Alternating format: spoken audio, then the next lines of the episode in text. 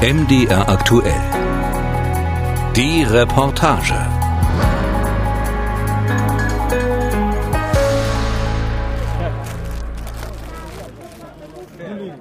Es ist Abend, 19.30 Uhr. Andrea Costa steht hinter drei Klapptischen. Darauf eine große Plastikbox mit frisch gekochter Pasta, Bohnen und Tomatensauce. Mit einer großen Kelle verteilt Costa die Portionen auf kleine Plastikteller. Vor ihm drängen sich ungefähr 70 Männer. Sie haben alle dunkle Haut, kommen aus Ländern wie dem Sudan, Eritrea, Somalia, Gambia, Ghana oder aus Nordafrika. Freiwillige wie er haben die Pasta gekocht, sagt Andrea Costa. Jeden Abend und jeden Morgen verteilt die Organisation Baobab Essen an die Migranten, die in Rom hinter der Bahnstation Tiburtina wohnen. Obwohl Wohnen nicht die Situation beschreibt, in der sie leben. Sie schlafen auf Pappkartons auf einem Betonplatz hinter dem Bahnhof. Wir versorgen hier Migranten, die frisch von den Booten kommen und in andere Länder weiter wollen. Sie sind hier ein bis zwei Wochen. Andere sind hier schon seit Monaten, immer auf der Straße. Viele von denen waren in Flüchtlingszentren untergebracht. Aber weil Salvini die Aufnahmeeinrichtungen reduziert hat, sitzen sie jetzt auf der Straße. Dieses Leben frisst sie auf. Einige werden fast verrückt. I ragazzi cominciano anche a dare segni di, di follia. Immer wieder rasen Krankenwagen vorbei oder knatternde Motorräder. Stille gibt es kaum. Schon immer gab es in Italien wenige Integrations- und Aufnahmeeinrichtungen. Während Matteo Salvini von der rechtspopulistischen Lega Innenminister war, wurden auch die meisten davon noch geschlossen. Dabei wären sie im Moment wichtiger denn je, denn während der Corona-Krise ist, weitgehend ignoriert von der europäischen Öffentlichkeit, die Zahl der ankommenden Boote wieder gestiegen. Seit Anfang des Jahres sind rund viermal so viele Menschen über das Mittelmeer nach Italien gekommen wie im gleichen Zeitraum im vergangenen Jahr. Insgesamt sind es rund 20.000. Die Aufnahmezentren auf Lampedusa und Sizilien sind hoffnungslos überfüllt. Die meisten der Boote kommen im Moment aus Tunesien, wo die Arbeitslosigkeit hoch ist und die Wirtschaft durch die Corona-Maßnahmen schwer getroffen. Aber mit dem Booten kommen nicht nur Tunesier an, sagt Luigi Patronaggio, Chef der Staatsanwaltschaft im Süden Siziliens. Eh, Wir haben den Eindruck als Ermittler, dass sich eine neue Migrationsroute geöffnet hat. Aus Libyen und aus Ägypten werden Migranten gezielt nach Tunesien gebracht. Eh, Eigentlich ist Patronaggio einer der prominentesten Anti-Mafia-Ermittler Italiens. Aktuell landen aber vor allem Akten in Sachen Migration auf seinem Schreibtisch. Bekannt geworden ist er als Gegenspieler des ehemaligen Innenministers Matteo Salvini, als er gegen dessen Widerstand Schiffen von Nichtregierungsorganisationen erlaubt hat, in Sizilien anzulegen. Denn Matteo Salvini hatte im Sommer 2019 noch stolz ein Dekret vorgestellt, das ihn als italienischen Innenminister unter anderem dazu berechtigte, Seenotrettungsschiffen die Einfahrt in italienische Gewässer zu verbieten. Dieses Dekret sieht die Beschlagnahmung der Schiffe vor, die wiederholt die Regeln und die Einfahrtsverbote in italienische Gewässer nicht einhalten, Strafen von 10.000 bis 50.000 Euro für den Kapitän, den Reeder und den Besitzer der Schiffe, die die Anweisungen der Küstenwache nicht befolgen. Das zeitlich befristete Dekret mit den drastischen Strafen wurde dann zum Gesetz. Salvinis Botschaft an die Italiener, aber auch an die EU war klar. Italien ist mit mir nicht mehr das Flüchtlingslager Europas. Die aktuelle Regierung hat es nach ihrem Amtsantritt den Seenotrettern in der Praxis wieder etwas leichter gemacht, in Italien an Land zu gehen. Dann kam die Corona-Pandemie und die Häfen wurden wieder geschlossen unter anderem weil nach Auffassung der Regierung die medizinische Versorgung für Migranten nicht sichergestellt werden konnte. Das entsprechende Dekret ist weiterhin in Kraft, mittlerweile dürfen aber immer wieder Seenotrettungsschiffe anlanden, die Migranten müssen allerdings erst einmal auf Quarantäneschiffen bleiben. Dass nun Tunesien der Startpunkt von Fluchtrouten über das Mittelmeer ist, liegt für Staatsanwalt Patronaggio vor allem an der Situation in Libyen. Durch ihre Verwicklung in den Bürgerkrieg würden kriminelle Milizen keine Überfahrten mehr organisieren. Stattdessen übernähmen kriminelle Organisationen in Tunesien. Diese seien in der Lage, in kürzester Zeit mehrere tausend Menschen nach Europa zu bringen. In Tunesien werden diese Migranten von Personen an die Hand genommen, die sehr gut mit Fischerbooten umgehen können, weil sie meist selbst früher Fischer waren. Sie sind es gewohnt, von Sfax oder Monastir nach Sizilien oder Lampedusa zu fahren.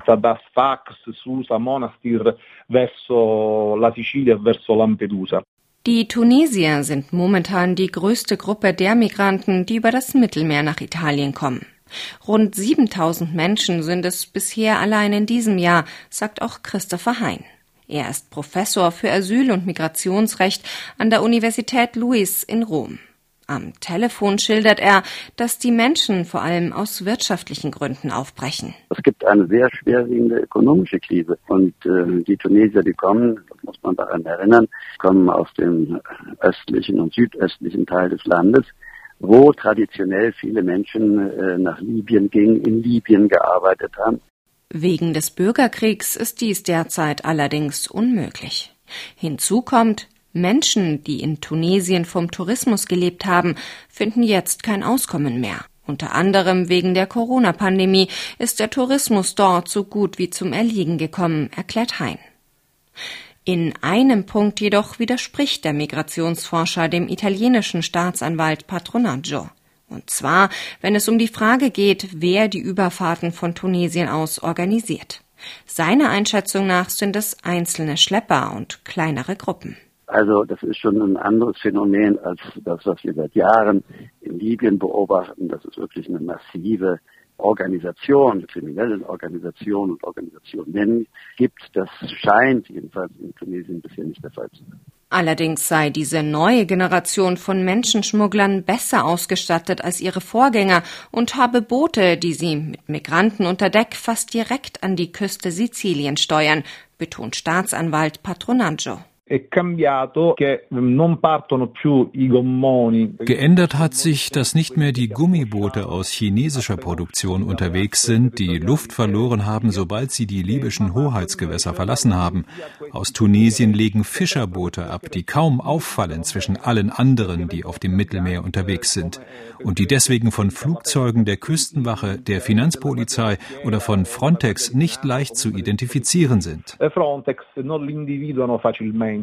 An abgelegenen Stränden würden die Migranten von Bord gelassen.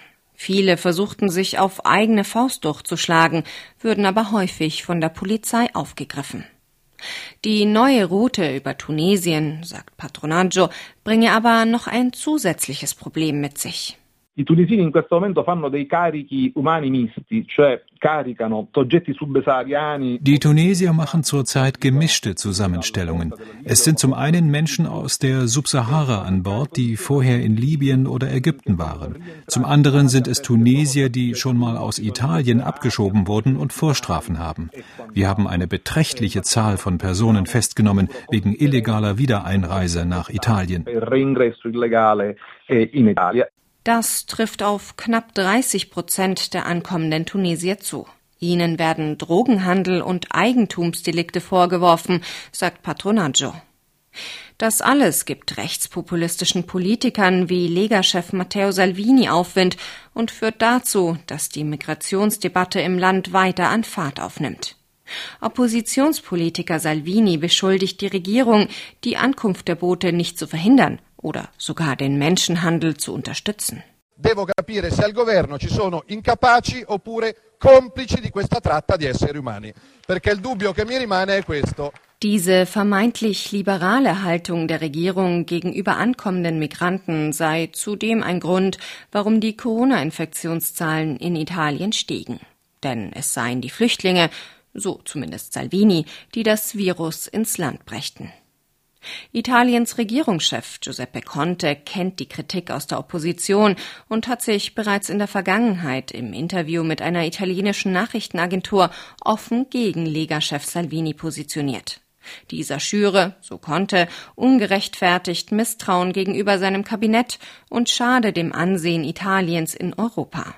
Zugleich betont der Ministerpräsident allerdings auch, jedenfalls im Land selbst, immer wieder, wie hart seine Regierung gegen die illegale Migration vorgehe wie hier am Rande einer Pressekonferenz im August.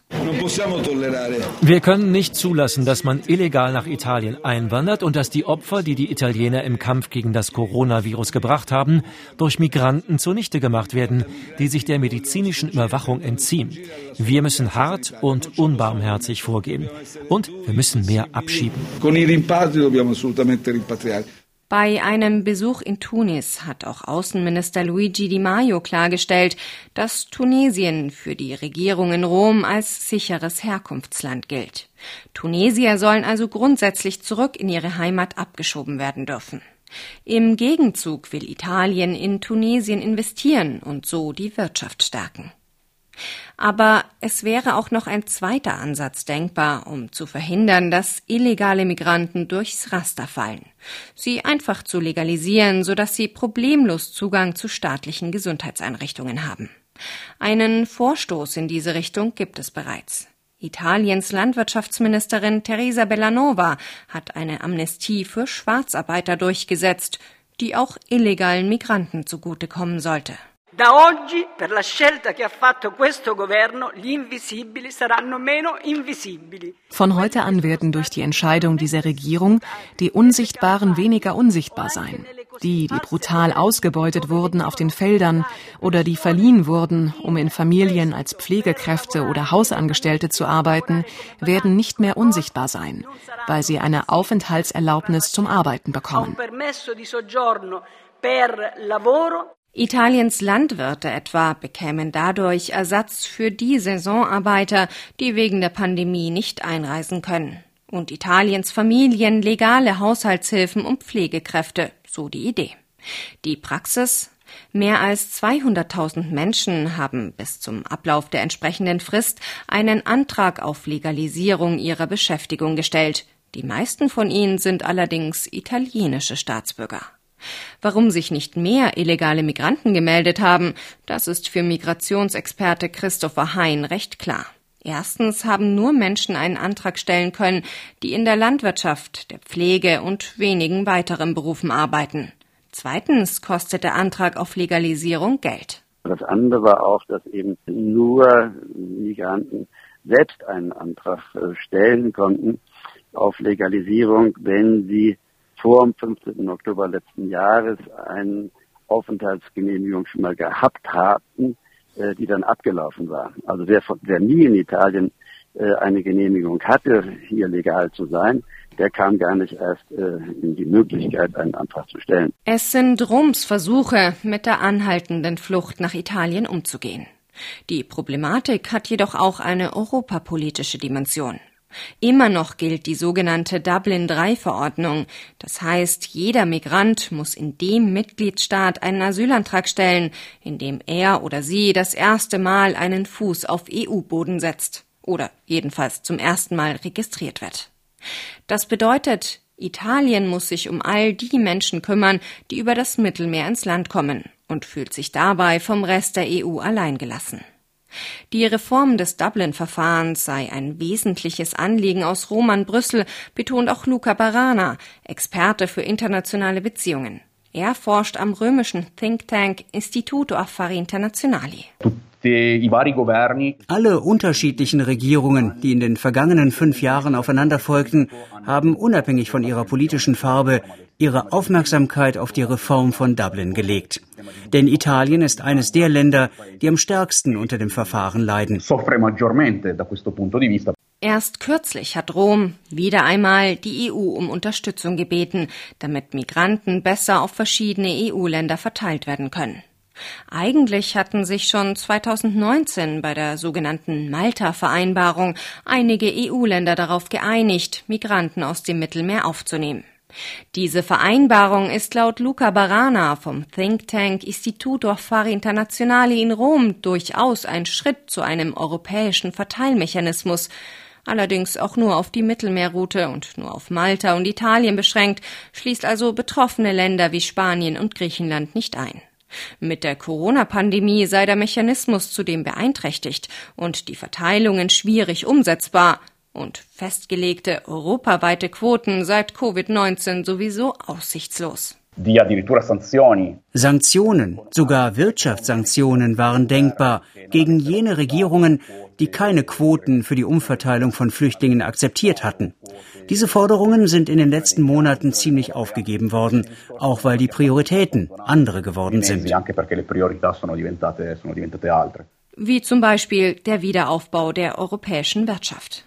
Darüber hinaus fehlt es Luca Barana zufolge einfach an Solidarität unter den Mitgliedstaaten. Eine Ansicht, die der Migrationsexperte Christopher Hein teilt. Das heißt, nach wie vor gibt es jedes Mal die Verhandlung, du nimmst fünf, ich nehme zehn und das dauert auch manchmal Wochen, bis das dann tatsächlich passiert.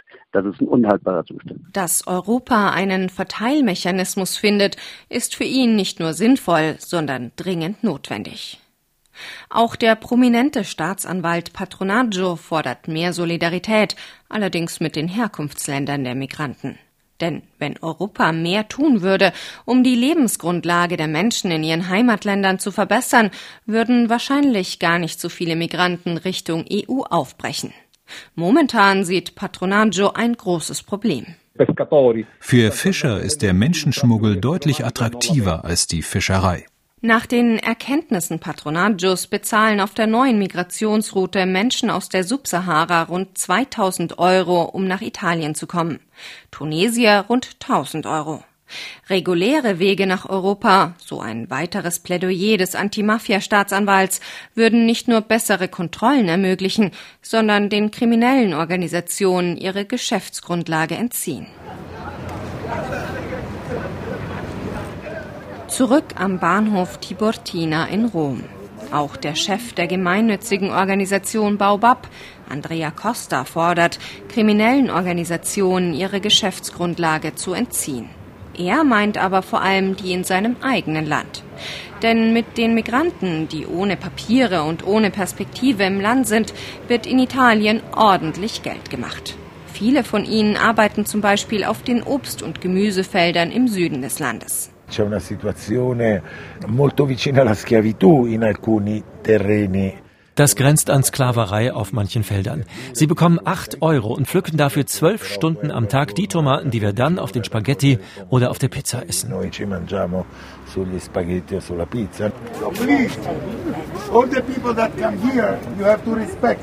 Wer von Baobab Unterstützung haben will, der muss sich an Regeln halten. Das macht der Chef Andrea Costa an diesem Abend noch einmal allen Migranten in einer kleinen Ansprache klar. Euer Platz muss sauber bleiben, die Polizei soll keine Gründe bekommen, eure Schlafplätze zu räumen und behandelt die Freiwilligen mit Respekt. Das Potenzial für Frustration und Auseinandersetzungen ist hoch, wenn die Chancen weiterzukommen oder Fuß zu fassen niedrig sind. Zwar wird jetzt in der Öffentlichkeit viel über die neuen Migranten aus Tunesien gesprochen, aber die Situation derer, die schon seit Jahren in Europa sind, bleibt nach wie vor schwierig. Das zeigt sich auch an der Essensausgabe der Hilfsorganisation Baobab.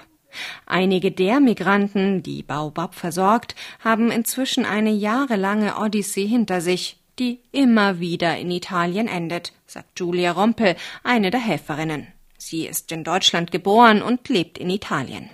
Wir haben eine riesengroße Anzahl an, an Migranten, die die von Deutschland abgeschoben wurden und nach, wieder nach Italien geschickt wurden, weil die halt hier die Fingerabdrücke haben und die haben hier überhaupt keine Unterkunft, keine Arbeitsmöglichkeiten, alles, also gar nichts. Sie sind einfach irregulär. Er, er, ist, äh, er spricht sehr gut Deutsch. Er hat in Deutschland gelebt. Mein Taubekreis war in Budenbank. Ich habe vier Jahre in Deutschland. Ich bin arbeiten, Schule machen, aber jetzt komme ich in Italien. Vor einem Jahr und sechs Monaten war das. Seitdem schläft er auf der Straße. Ja? Ich schlafe hier. Immer Polizei kommt jeden Tag. Das ist schwierig. So, das ist das Problem hier. Für die meisten Migranten ist Italien nur Zwischenstation. Sie wollen weiter nach Frankreich, Deutschland oder in die Schweiz. Aber eben wegen der Dublin-III-Verordnung, die festlegt, dass Migranten im Ankunftsland Asyl beantragen müssen, müssen viele zurück nach Italien oder erreichen ihr Wunschziel gar nicht erst. Deswegen stecken sie halt in Italien fest. Und das ist ein Leben, das halt nie beginnen kann, also wirklich. Das Dublin-Verfahren ist in der Tat einer der wesentlichen Knoten, die es zu lösen gilt fügt Luca Barana vom Istituto Affari Internazionali hinzu. Er befürwortet deshalb die Idee eines neuen Pakts für Migration, wie ihn die Europäische Kommission diesen Herbst vorschlagen will. Bestandteile dessen sollen unter anderem sein ein gemeinsames europäisches Asylsystem, eine Dublin-Reform und eine engere Zusammenarbeit mit Herkunftsstaaten wie Tunesien. Die Pläne der EU-Kommission könnten dabei auch Punkte beinhalten, die der deutschen Bundesregierung im Rahmen ihrer EU-Ratspräsidentschaft wichtig sind. Menschen sollen bereits an den EU-Außengrenzen einem Asylverfahren bzw. einer sogenannten Vorprüfung unterzogen und ihre Anträge in beschleunigter Weise bearbeitet werden. Abgelehnte Bewerber würden direkt abgeschoben.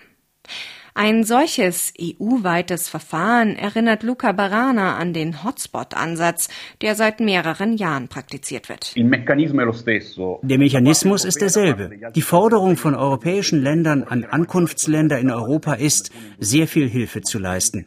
Wie damals im Jahr 2015. Dafür haben Länder finanzielle Mittel erhalten und im Gegenzug sollten sie effizienter die Aufnahme verwalten und schneller die Prüfverfahren in den Hotspots vollziehen. Stattdessen überfüllte Camps, Menschen, für die es weder vor noch zurückgeht.